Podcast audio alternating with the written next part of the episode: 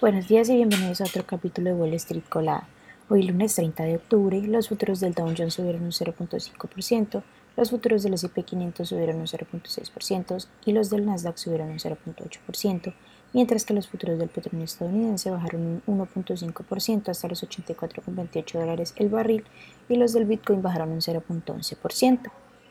En las noticias de hoy, bueno, aunque los mercados, los futuros abrieron al alza, hay unos,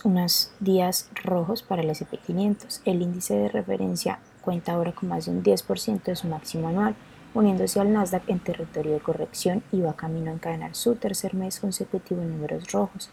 algo que no ocurría desde 2020. Las cosas pueden cambiar dependiendo mucho de esta semana,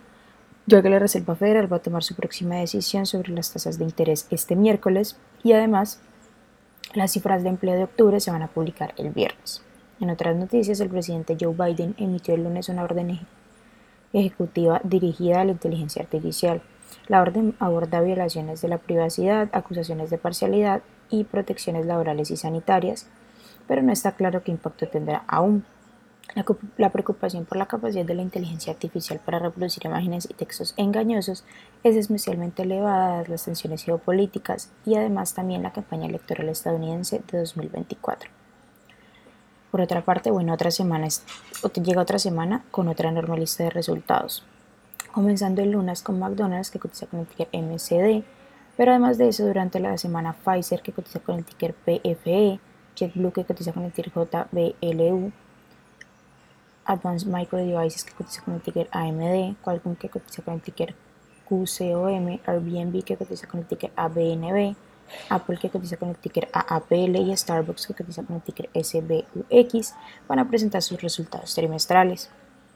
Por otra parte, al final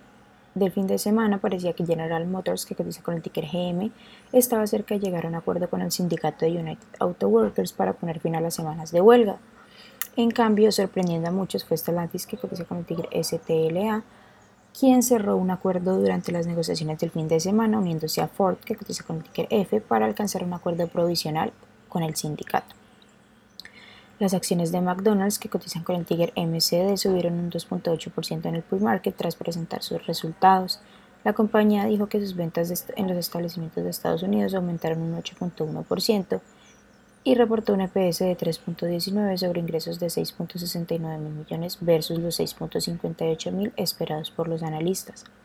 En otras noticias, las acciones de Sophie Technologies, que cotiza con el ticker SOFI, subieron más de un 5.8% en el pool market tras presentar sus resultados, que fueron mejores de lo esperados para el tercer trimestre. La compañía reportó un EPS de 0.03 sobre ingresos de 537.2 millones de dólares que representan un aumento del 26.7% año a año. Apple, que cotiza con el ticker AAPL, tiene previsto presentar esta noche una nueva versión de su ordenador Mac en su evento Fast. El segmento de computadores representa alrededor del 10% de los ingresos anuales de la compañía y es probable que en el evento se presenten renovados portátiles MacBook Pro, además de ordenadores de sobremesa iMac. Las acciones que tenemos con predicción bullish son Micromatics Medical, que cotiza con el ticker MIRO y ha subido más de un 224%, Condit Pharmaceuticals, que cotiza con el ticker CDT y ha subido más de un 71%, y también Investcorp India, que cotiza con el ticker IVCA y, ha subido más de un 32%, mientras que las acciones que tenemos con predicción bearish son BioK, que cotiza con el ticker BKYI y ha bajado más de un 23%, Fund Network Group que cotiza con el ticker DUO y ha bajado más de un 15%, y también Noob Holdings que cotiza con el ticker NVVE y ha bajado más de un 14%. Esas son las noticias que tenemos para hoy antes de que abra el mercado. Les recuerdo que pueden encontrarnos en todas nuestras redes sociales como arroba Spanglish Trades, pero también visitar nuestra página web